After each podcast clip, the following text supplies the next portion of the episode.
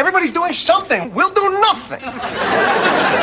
So we go into NBC, we tell them we got an idea for a show about nothing. Exactly. They say, What's your show about? I say, Nothing. There you go. I think you may have something here.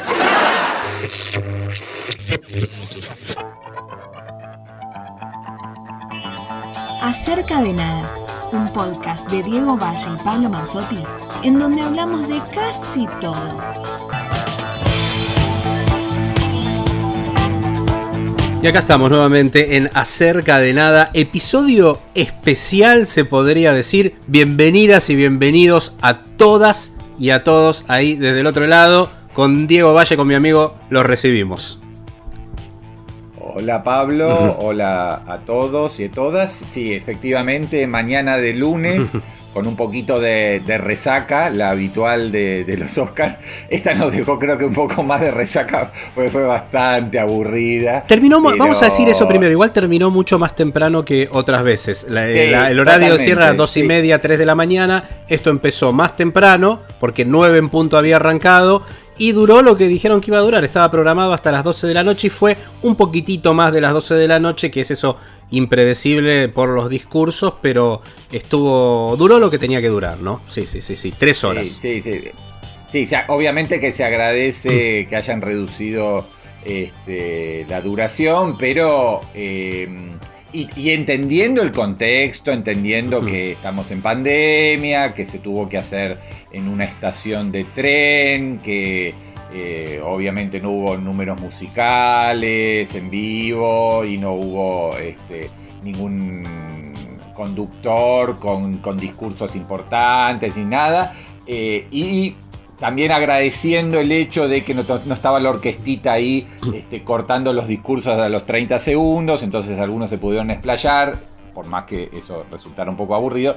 Pero lo cierto es que fue para mi gusto una ceremonia sin demasiado, ah, sin demasiado, no sé cómo llamarlo, no tuvo humor, no tuvo chispa, no tuvo demasiado ingenio, demasiado, hubo discursos de ocasión, mucha corrección política, eh, más allá de que eh, en el sentido estricto de los premios, para mí Nomadland es una buena ganadora, se cumplió con muchas de las exigencias y necesidades que tenía la industria de este, ampliar la, diversidad étnica, racial. este, o sea, en muchos sentidos para la industria fue valioso, eh, pero el saldo, como te diría, casi todos los años, o por lo menos los últimos años, no es demasiado estimulante. Vamos a empezar a, tratar de, de desilvanar un poco todo eso que ha condensado tan bien Diego recién.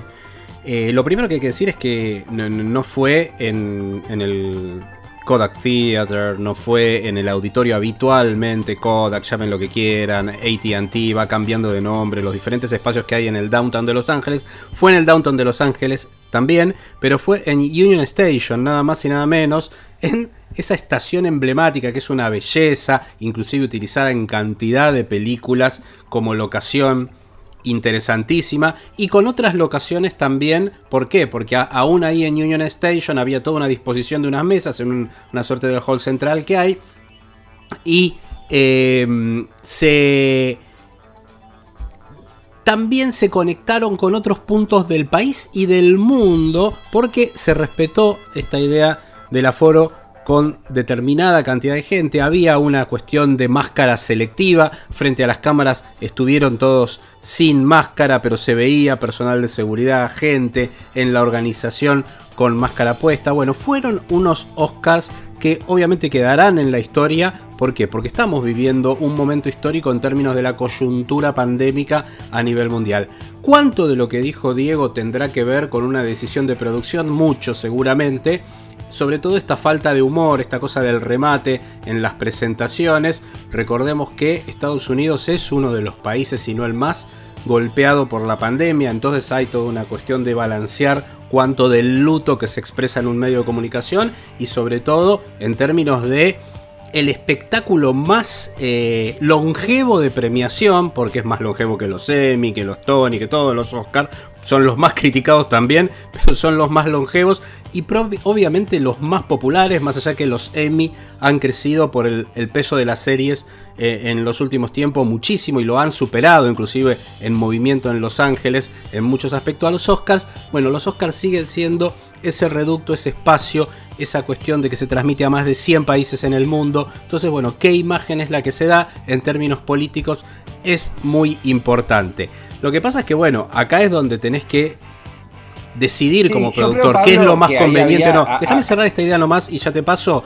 Porque lo que sucede es que es, también coincide, no solo la coyuntura es la pandemia, sino que en términos de producción televisiva, coincide que hace años que vienen estas ceremonias teniendo cada vez menos rating, que vienen soportando sobre sus sombras el cambio de la digamos, de la audiencia televisiva, de cómo están migrando las audiencias, de que no saben cómo bajar la duración, cómo cambiarle el ritmo, cómo cambiarle el timing, cómo cambiar la estructura, y en este marco haces esto que es todo lo contrario y en el cual, y con esto sí cierro, el componente ese que vos señalabas, de esa, esa cosa ya, eh, te diría, por momentos hasta insoportable de corrección política tan forzada que tuvo esta ceremonia, que uno ya lo veía venir en los Oscars, pero tan forzada, yo no sé hasta dónde terminó jugando en contra para que sea en este contexto una de las peores recordadas en todo sentido de ceremonia de los Oscars, ¿no? Mm, sí, eh, cuando estamos grabando esto, que es de la mañana temprano, todavía no están las primeras cifras de rating.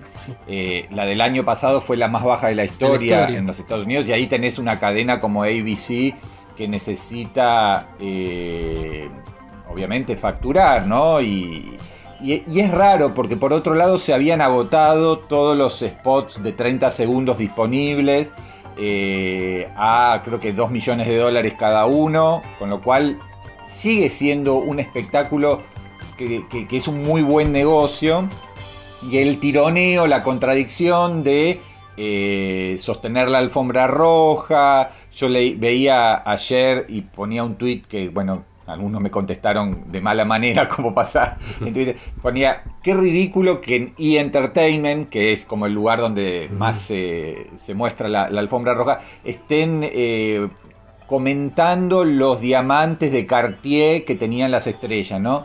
O sea, la contradicción entre eso y por otro lado el discurso altisonante, solemne, sobre todo de las estrellas afroamericanas, eh, hablando y, después los homenajes eh, al personal de salud, que todo eso me parece que está bien, pero hay ahí una tensión, una contradicción que me parece que el equipo de producción eh, coordinado por Steven Soderbergh, persona que yo quiero mucho, pero que me parece que como productor de los Oscars este, no, no fue su mejor eh, trabajo en la industria. Bueno, creo que ahí hubo una, una, tensión, una contradicción que no se pudo, no se pudo resolver. Pero bueno, nada. Faltaron eh, clips, al Oscar clips de también es una especie de deporte, ¿no? Sí, sí, sí, es un deporte, está claro lo que vos decís. Eh, y, no, no, queremos, acá lo estamos haciendo desde un, lugar, desde un lugar analítico y por eso tratamos de justificar todo lo que estamos diciendo y por eso estamos hablando de una industria también, pero eh, faltaron, eh, lo que decías de Soderbergh, llama la atención, los problemas de, te de edición en vivo que tuvo, ¿no? Hay momentos en los cuales faltaban clips de las películas, que decís, bueno, que le hubiese dado otra movilidad. Entiendo que hayan prescindido de la parte de fiesta, eso no me parece una mala decisión, todo lo que son los números musicales, las actuaciones, y quizás bajarle la intensidad al chiste hubiese sido algo interesante, pero tratar de bromear un poco más, de descomprimir también frente a la situación, hubiese sido algo, algo interesante. Pero faltaron, faltaron eh, de alguna manera jugar un poco con imágenes. Creo que podrían haber preparado clips con eh, incluso hasta te diría esas cosas más ricas que tenían los Oscars y que las festejábamos de repasar la historia en clips, ¿no? De los Oscars, todo eso me parece que es por ese lado que tienen que ir, por trabajar más la edición en vivo y sí ponerse firme también con los discursos, ¿no? Fueron discursos muy largos que pueden sonar sentidos, el de Thomas Winterberg, y acá podemos hablar eh, de, la primera película, que fue la película eh, que ganó otra ronda, que ganó como mejor película extranjera y bueno, dio un discurso muy personal porque justo había fallecido su hija de 19 años, de 19 años le dedicó el, el premio a su hija. Digo, pero me parece que también ponerse un poquito más estrictos, no sé cómo lo lograrían con el tema de la duración de los discursos, que no excedan los dos minutos, dos minutos y medio, que, que sea algo más acotado por, en, pos de, de, de, la transmisión. Bueno, fue algo que todo eso parece que, que ha fallado, que fue muy poco, por lo menos pensado en términos del timing que tiene que recuperar una ceremonia, o que más que recuperar, que tiene que lograr a partir de los cambios en la televisión y de las audiencias, ¿no? Sí. yo no sé si la decisión también de no tener un conductor o conductora o conductoras eh, fue atinado. Eh, quizás eh, tener un comediante muy sarcástico, irónico, este, en este contexto no era por ahí lo más apropiado, porque sí estamos atravesados por una pandemia, pero le hubiera dado quizás un poquito más de, de cosas más ligera, más, más este, afable, más simpática. Porque sí, por ahí no, podés, llevar a un Ricky Gervais, ¿no? Me parece, porque bueno, eso sí está bien, pero podés encontrar algo un poco más moderado, sí. Y cuando intentaron hacer esa especie de trivia musical, karaoke, no sé qué, tampoco funcionó, que fue como el, el momento de intentar distender este, que terminó siendo una especie de acusación del mal gusto de la academia al no premiar a las grandes canciones de, artistas afroamericanos. O sea, bueno, Prince lo nominaron, pero no ganó, tal este tampoco ganó, este ni siquiera lo nominaron. Como, qué mal gusto que tienen con las canciones. Bueno, pero sacando, sacando eso y yendo un poquito más a, lo estrictamente cinematográfico, bueno, como comentábamos al comienzo, eh, la, gran ganadora, si bien no apabulló, no arrasó, ni mucho menos, fue Nomadland, la película de Chloe Zhao, que obtuvo tres Oscars, mejor película, mejor dirección para ella y mejor actriz para Francis McDormand. O sea, ganar tres premios, comparando con las épicas de, no sé, de Titanic, es poco. Pero son tres premios importantes y las que la siguieron fueron seis películas con dos estatuillas cada uno. O sea que fue una ceremonia de mucho reparto, ¿no? De la repartija, la cosa salomónica. Este, y en ese contexto me parece que Nomadland fue la, fue la favorita. Sí, y está bien. Habíamos hablado justo en el episodio anterior haciendo un análisis de la película. Si quieren pueden ir a, escucharlo ahí. Nos parece que, que está bien. En lo personal, yo, pero ahí ya empiezan a jugar los gustos, puedo justificarlo, hubiese preferido Mank, que ganó como mejor fotografía. De hecho, eh, la película de David Fincher, porque me parece que, es una película que tenía también un peso político. En este momento, si querés encontrar, había una lectura metafórica de los Estados Unidos actual a partir de eh, esta historia que no deja de ser una biográfica de Herman Mankiewicz, pero que la miraba en la década del 30, con, todo lo que implicó políticamente esa década en los Estados Unidos, un homenaje también al cine, si se quiere, en sí mismo. Eh, me parece que, que, era la película que yo hubiese elegido de todas las nominadas para entregarle a mejor película. No está mal Nomadland, ahí empieza a jugar qué es lo que tiene más peso. Pero de paso les decía que sí, que eh, precisamente fue ganadora en eh, fotografía que en la cual estaba la posibilidad también de que ganase Nomadland, ¿no? Porque habíamos de hecho rescatado la foto de, de Nomadland que, que, nos parecía que era bastante, bastante interesante al respecto. Ganó, sí, fotografía y diseño de, producción, que era como una fija, ¿no? El diseño de producción de eh, la reconstrucción de época eh, es muy impresionante en Mank. Eh, creo que si tenemos que hablar de pequeñas sorpresas, para mí la principal fue El Padre, The Father, porque ganó el premio a mejor actor para Anthony Hopkins, que no estuvo, en, el que fue uno de los finales más anticlimáticos de la historia de, los, Oscars. O sea, no solamente por eso, sino porque dejaron ese premio para el final.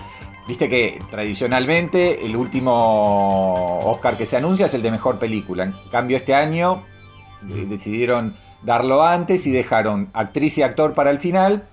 Actriz obviamente ganó Francis McDormand.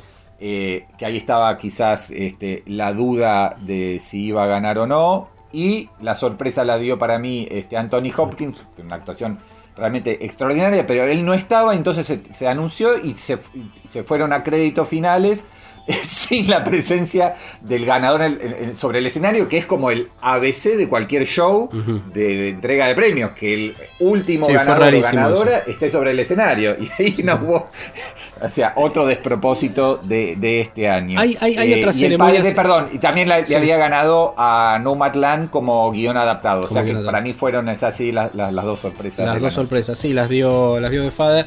Sí, ahí había una especulación, se decía que, era casi un número opuesto dárselo a Chadwick Boseman, que, es el actor fallecido, el actor de, Pantera Negra, si se quiere, en este caso. Estaba nominado por eh, la película era em, La madre del La madre del blues. La madre del blues, que de hecho ganó como mejor vestuario como película, ¿no? Una película que pueden, pueden ver en Netflix en este momento, La Madre del Blues.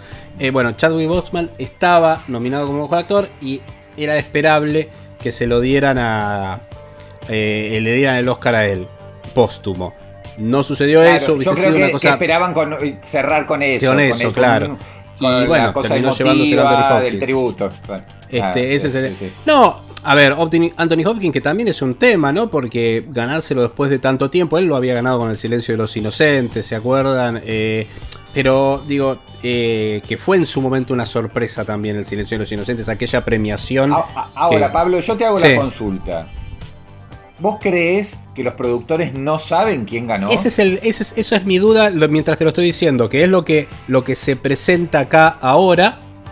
Em, la verdad. Porque si Soderbergh lo sabía, tenía que haber cambiado a último momento y dice: No, doy primero actor, después actriz y después película de última cierro con actriz y, cierro con Max Francis es, McDormand es, mi Gran duda, es mi gran duda. Es, mi, gran duda. y que iba a ser una cosa así muy poco climática, por ahí cerrar con... Eh, porque si ya lo sabes, digo, bueno, y los despedimos con este clip, como vuelvo a decir lo mismo, ¿no? Eh, quizás un editado, un homenaje, un a todos, a todo lo que nos pasó. Puede ser un clip de todo este año, de la industria. ¿Por qué no hiciste un clip, por ejemplo, con backstage de cómo está trabajando la industria en un año de pandemia? Hay cantidad de producciones, con protocolos. Te, tenías la oportunidad, inclusive, de cerrar con eso. Y hubiese sido muchísimo más interesante y te levantaba todo el resto, te resignificaba la ceremonia, hasta te diría. Digo, bueno, así fue nuestro año de, la industria. Hay cantidad de filmaciones que le podrías haber pedido a productores, todo, fotos que están documentando de cómo se está trabajando con protocolos eh, en pandemia. Digo, me parece que había muchas maneras, la verdad no lo entiendo. Da que pensar eso, decís, bueno, es una cosa tan pulcra lo de los Oscars que el productor no sabía, qué sé yo. A ver, tenemos antecedentes como para no pensar en eso. Cuando recibe Scorsese su tardío Oscars a director, quienes se lo estaban entregando, ¿te acordás? Eran Coppola, Spielberg y Lucas. Van los tres a dar a entregar ese premio. O sea, se aparecen los tres en el escenario y vos decís, bueno, listo, se lo van a dar a Scorsese. Era obvio. Eran los tres amigos. bueno, era, era obvio que iba a pasar eso. Entonces, eso está bien pensado. Ahora, el momento emotivo, era el que, lo que todos estábamos esperando. Eh, eh, crowd please, en todo lo que se te ocurra.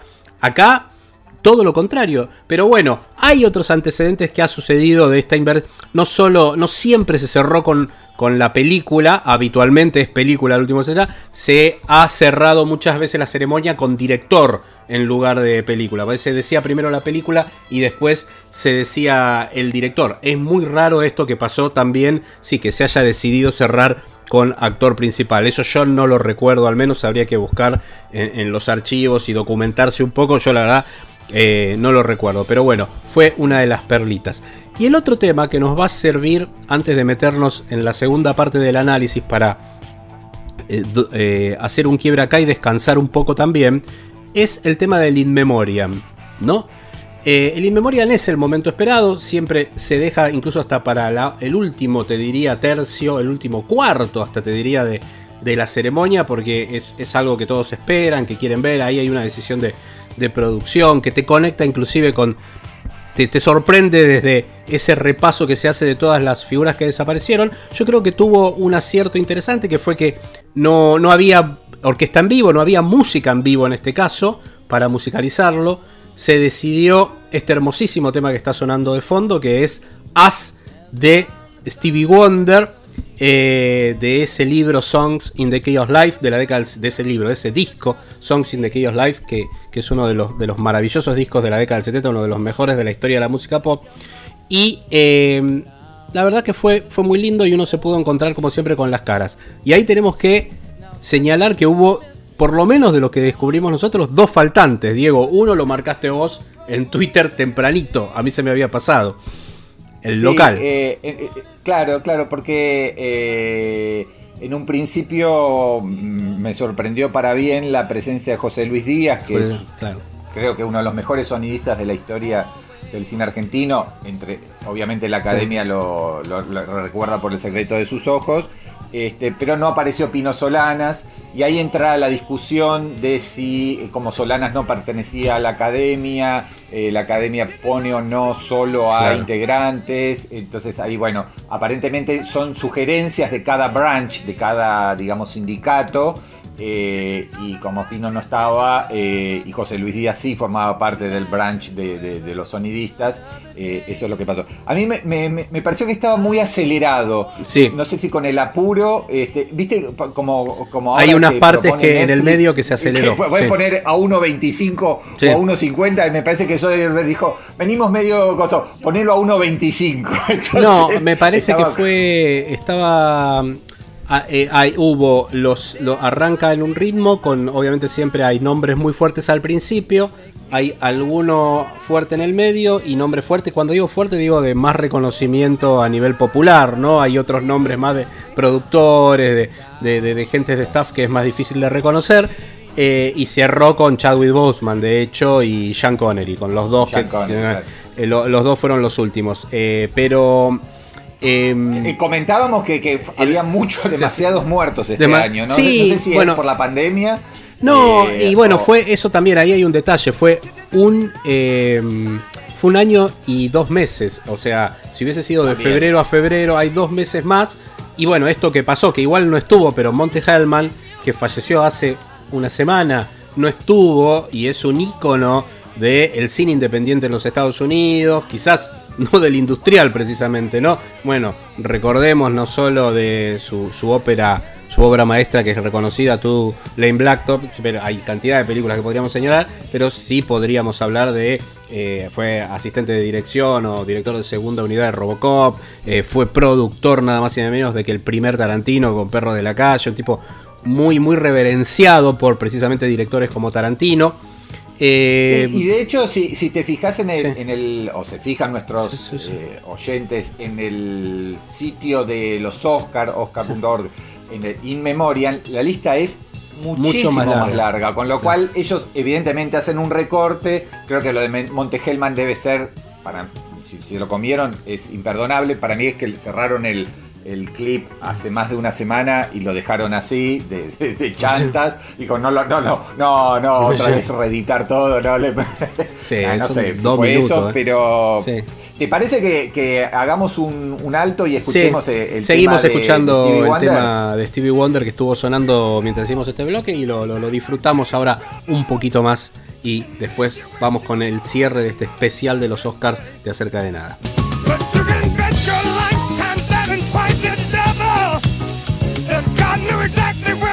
Wanted you to be placed.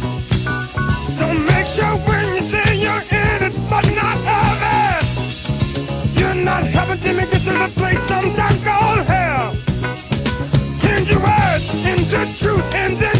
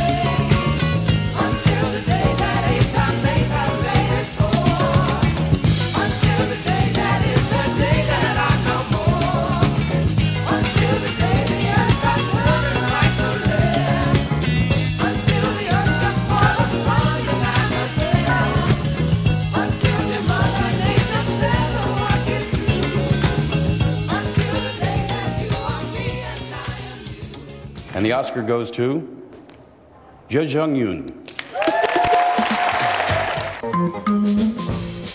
Bueno, y yendo un poco a los premios, digamos, no tan, no, sé si llamarlos centrales o importantes, yo, pero mm, bueno, la película chilena La gente topo, que era como la esperanza latinoamericana del año, no ganó dentro de los documentales, de los largometrajes documentales, ganó una producción de Netflix que a mí no me interesó demasiado, que se llama My Octopus Teacher. ¿no? Eh, sí ganó la favorita que vos bien nombrabas, otra ronda, Another Round de. Thomas Winterberg con ese discurso realmente conmovedor. Esa la Eh, celebramos, ¿no? eh, eh, quería- que ganara otra ronda, Absolutamente. sí, sí. Gran película. Este, con, hermosa con un notable trabajo de, Ma- de Matt Mikkelsen. Eh, creo que el discurso más emotivo fue el de él y el más simpático fue el de la coreana Yu Jung Yang, no sé cómo se pronuncia, pero probablemente nuestros no amigos, del- mejor. amigos del Centro Cultural Coreano nos deben estar insultando. La, la, Sí, la, la nombró, bueno, esto eh, repito, Sejun Yang, eh, la, la, mm, eh, perfecto Brad Pitt, que es quien anunció el premio, ¿no? La mejor actriz de reparto, a eso te referís. Sí. Exactamente, por sí, Minari. Minari, sí. muy simpática. Muy simpática. Este, y, y bueno, yendo un poquito más a la industria, eh, creo que fue un triunfo. El, el- el- el adjetivo que sigue es pírrico, este, en el lugar común, pero un triunfo con sabor a derrota de Netflix. ¿En qué sentido? Y me explico. Eh, se esperaba una victoria mucho más arrasadora. Finalmente se quedó con siete premios Oscar. Fue el estudio más premiado, porque después siguió el grupo Disney con cinco y Warner con tres. Pero eh, fueron premios, si se quieren, menores. Eh, vamos a hacer un, un recuento, creo que lo, lo había puesto en el análisis que escribí para, para otros cines. Ganó dos Oscars por La Madre del Blues, que fueron dos Oscar técnicos. Otros dos por Mank, que también son Oscar Los técnicos, ¿no? técnicos. Fotografía y diseño de producción. Dos por cortometrajes y el que acabábamos de decir del largometraje documental. Siete en total cuando se esperaban. Más premios para Mank, más premios para La Madre del Blues. Incluso se pensaba que iba a ganar mejor actriz y mejor actor por Viola Davis y Chadwick Boseman. Y eh, en ese sentido, y un poco lo que veníamos hablando en ediciones anteriores de- de- del podcast, hay una resistencia todavía bastante fuerte de la industria a darle los premios principales a este Netflix. Lo más cerca que estuvo, recordemos, fue este, con Roma de, de Cuarón, Cuarón. que estuvo ahí a centímetros. Pero después este, tampoco Scorsese el año pasado. Y ahí hay algo entre lo psicológico y lo industrial que a mí me, es una resistencia, una negación que quizás en algún momento se, se, se salte, se salde. Pero no sé cómo lo, cómo lo ves vos, Pablo. Mira, yo lo vengo marcando desde hace. Mi, mi primera cobertura de Emmys, estoy hablando de Emmy, fue la en el año 2014, que fui tres veces seguidas. Y ahí ya se veía, se veía, sobre todo, bueno, de la cobertura no tiene mucho más que eso, que ir a la misma ceremonia que ustedes ven en televisión, pero la veía ahí en vivo. Pero lo bueno era eso, era rodearse de la industria. Y uno ya veía el lobby, y, y- sobre todo tuve la suerte de ir tres años seguidos de Netflix con algunos de sus principales cabezas, que en su momento incluso hasta las había entrevistado, cómo era que se movían sobre todo en la fiesta previa y en la fiesta posterior de los Emmys, ¿no? Eh, y a Netflix le costaba entrar en los Emmys de por sí. Un lugar en el cual ganó terreno en los últimos años. Les estoy hablando del 2014 en adelante. Cambió muchísimo eso. Pero Sí, uno ya me lo parece que notaba. en el ámbito de la televisión el- eh, o de las series, para ser, eh, logró logró, por eso porque- digo. Entonces ahí está, ahí te estoy respondiendo.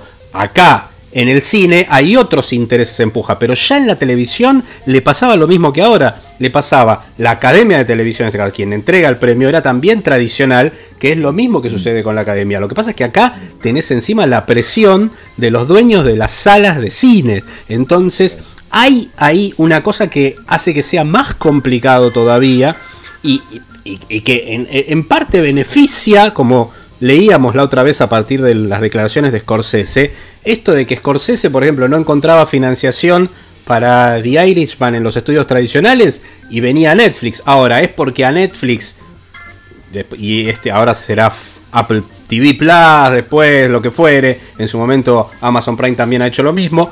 eh, ¿Les interesa el término en términos de la independencia del director, la cuestión más, si se quiere, de libertad artística, lo que fuera? No, probablemente lo que les interesa es instalarse en la industria y el prestigio que les da eso. Y bueno, en ese caso hay una cosa que se retroalimenta y que beneficia a los realizadores porque encuentran un canal de financiación hoy mucho más aceitado y más fácil que lo que les costaba con los estudios tradicionales. Entonces le dan libertad absoluta. Te damos la plata y la libertad para hacer lo que quieras. ¿Por qué? Porque con eso vamos a lograr. Pero después choca con el momento de el que pone el gancho, el que pone la, la firma final, ¿no? Que eh, bueno, te lo damos o no te lo damos. Bueno, ahí es donde viene la resistencia, creo, del corpus industrial. Vos podés contar muchísimo mejor lo que es la experiencia de Netflix en Cannes. Si bien hay que diferenciar, una cosa son los premios Oscar, que no deja de ser una ceremonia, un premio de una academia, y lo otro es un festival de cine, que no tiene nada que ver.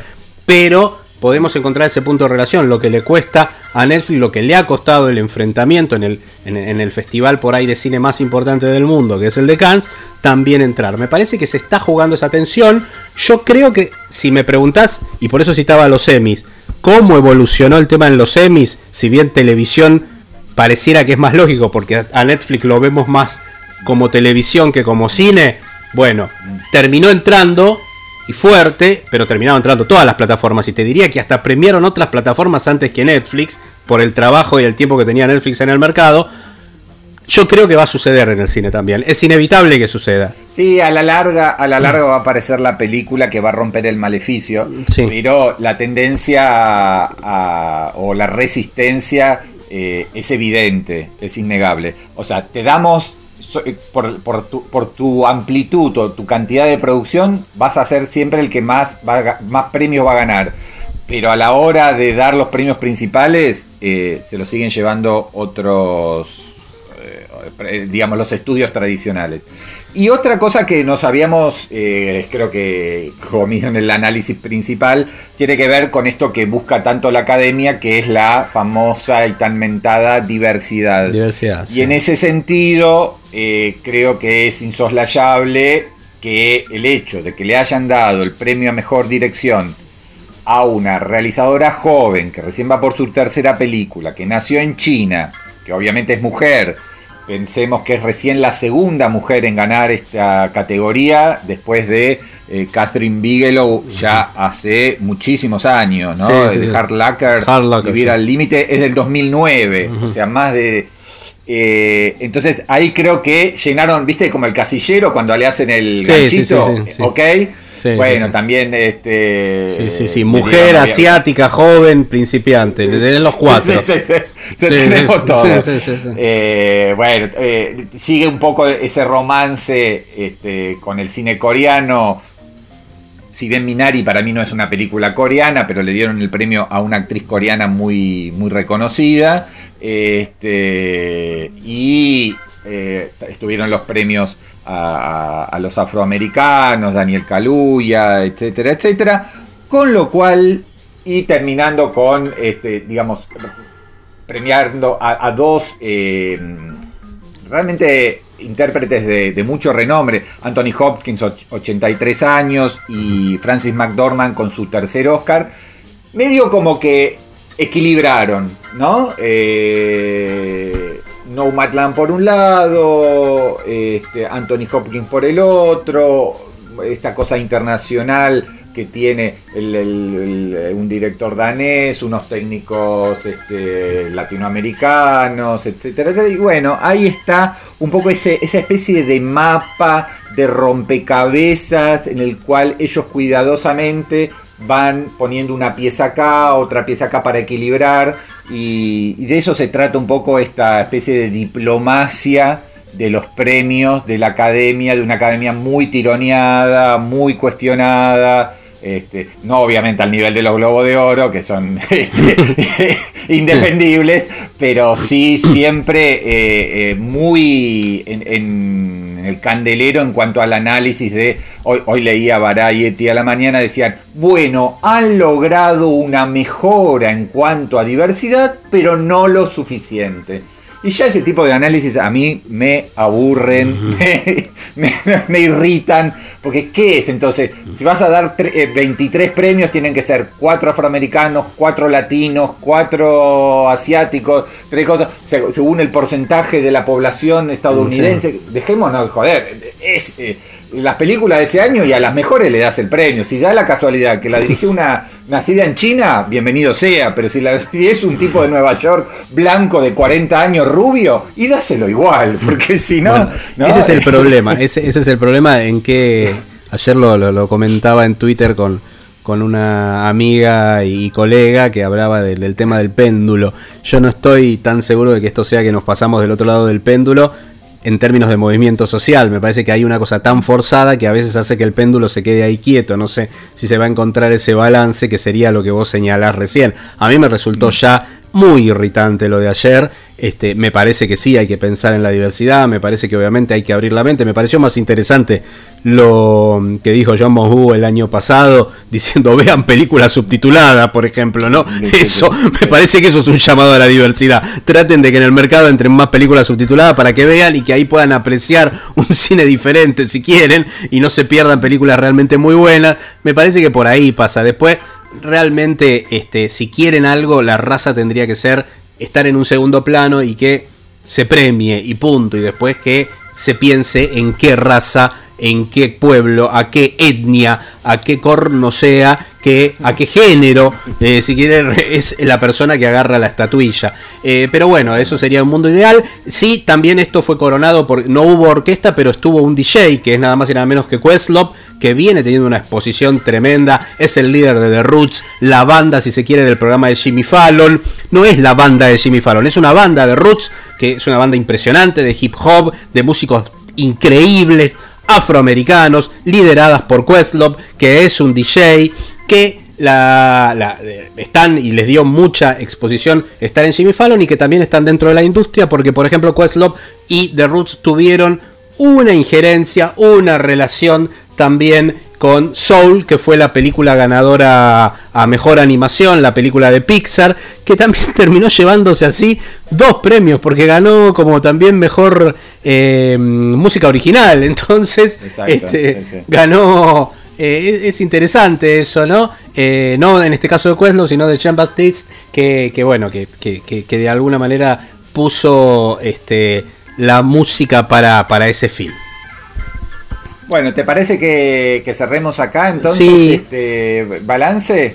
este balance, este especial de acerca de nada así. Casi te diría que es el acerca de nada más cercano que van a escuchar Urgente- a una noticia. urgente y visceral. Eh, Claro, a una Este, noticia, más cercano a la noticia. Siempre la, la característica de los podcasts en general, ¿no? Que no tienen que ver con las noticias y que tienen esta posibilidad como de, de, de- de- de- discurrir, de hablar, de compartir, de analizar acerca de temas atemporales. Bueno, nos parecía que este era nuestro primer acercamiento a los Oscars y que, que podía ser un buen punto de partida para, para este episodio número 18, ¿no? Es, Pro- este- pro- prometemos en, en la próxima, en las próximos, eh, próximas entregas, eh, sí volver a, a- a meter música, charlar sobre temas diversos, etcétera, pero creo que valía la pena el esfuerzo de grabar el lunes temprano para, para bueno, al- algo que, que nos gusta, nos enoja, nos irrita, nos fascina, que tiene que ver un poco con lo que se juega con los Oscars, eh, que no es solamente quién gana, quién pierde, sino un poco también cómo se mueve la industria en estos tiempos. Abrazo Pablo y saludos a, a la- a nuestros seguidores. Muchas gracias y saludas, saludos a todas y a todos. Chao. Hasta la próxima. Chao.